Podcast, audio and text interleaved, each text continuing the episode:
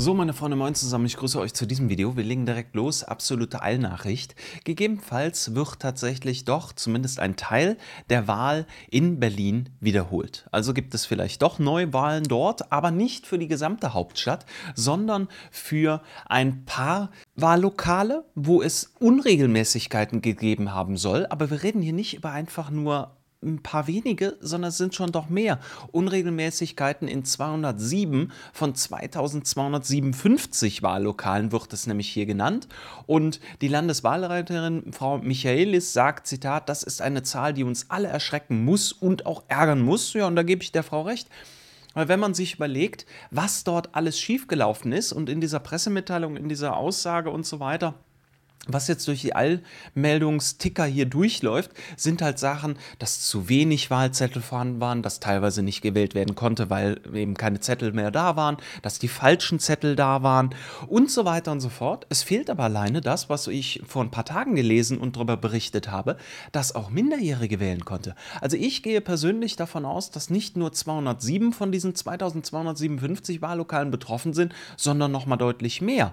Und Jetzt wird das Ganze hier vor Gericht ausgefechtet, ob hier die Wahl nochmal stattfinden muss, darf, sonst was und so weiter. So heißt es hier, Landeswahlleitung will beim Berliner Verfassungsgerichtshof Einspruch gegen Ergebnisse der Wahl zum Abgeordnetenhaus am 26. September einlegen.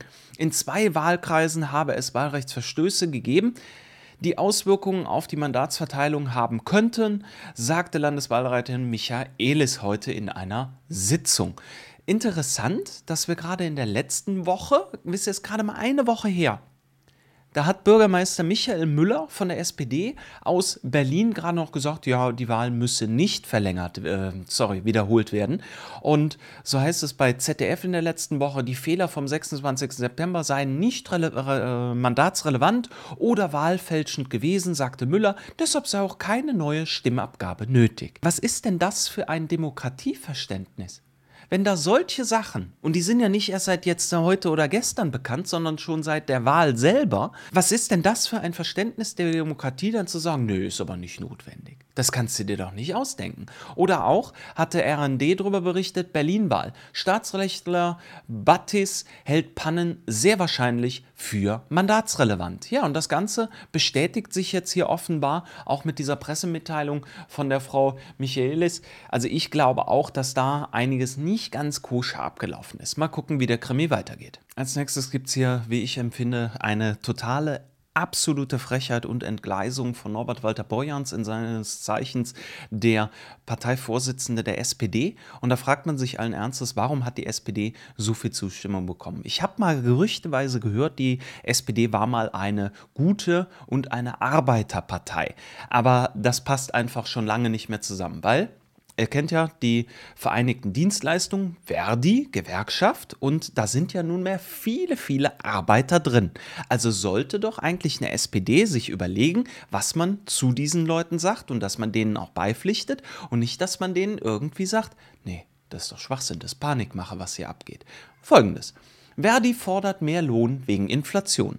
Walter Borjans sieht Panikmache, heißt es als Titel hier in der Welt. Und das ist wirklich so exemplarisch dafür. Wenn du SPD wählst, bekommst du aber eine ganz linke Politik, eben von Norbert Walter Borjans und anderen Kandidaten. Aber vielleicht brauchen die Leute das auch mal zur Realisierung, damit sie das dann endlich mal wahrnehmen.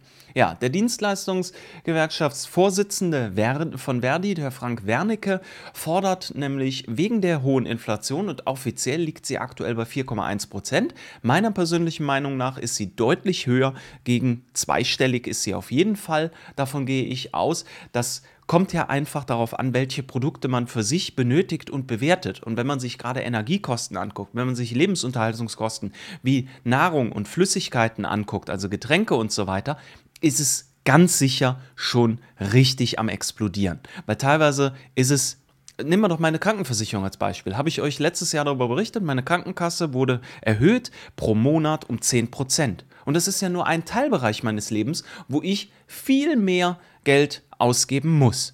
So, und dementsprechend fordert nämlich hier der Herr Wernicke deutlich spürbare Reallohnleistungen. Und da die Preissprünge etwa für Lebensmittel, Energie und Benzin insbesondere Menschen mit geringen und mittleren Einkommen betreffen, beinhalten unsere Tarifforderungen Mindestbeträge, die die Lohnsteigerungen für diese Beschäftigten überdurchschnittlich wirken lassen. Sondern denkst du erstmal, ja gut, das sind komplette Arbeitervertretung hier von der Verdi, das ist nachvollziehbar.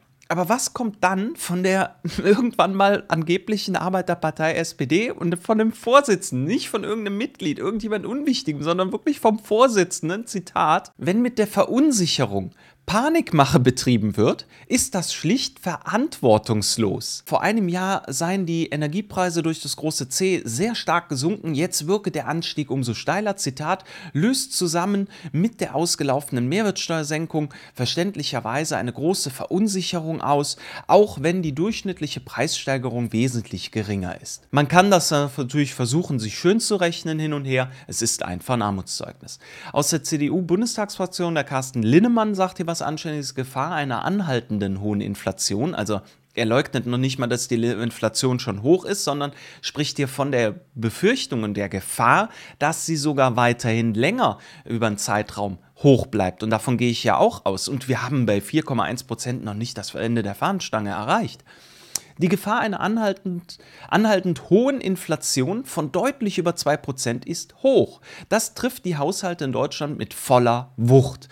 Und das ist hier bei diesen niedrigen Zinsen auch weiterhin eine kalte Enteignung der Sparer. Das ist absolut korrekt. Wer Geld irgendwo hinlegt und versucht, da sich selber auch ein bisschen vor der Inflation zu schützen, der versucht, sich selber eine Rente aufzubauen, eben über so etwas, weil Immobilien super, super teuer sind, fast nicht mehr bezahlbar oder für viele auch nicht mehr bezahlbar.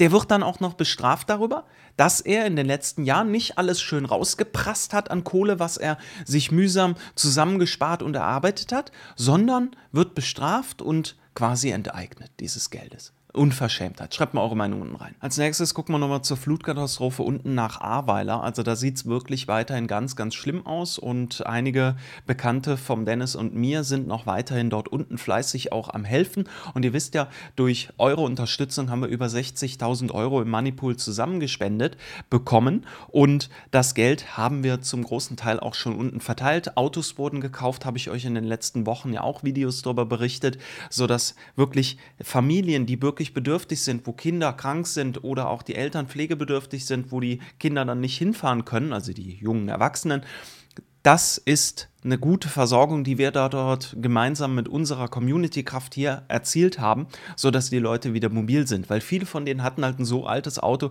das war einfach nur Haftpflicht versichert und man hatte keine Möglichkeit, dann über die Versicherung da eine Entschädigung zu bekommen. Ja, und so heißt es hier heute ganz plakativ in der Bild, drei Monate, überlegt mal, wie lange das schon her ist, nach der Katastrophe ist immer noch nichts passiert.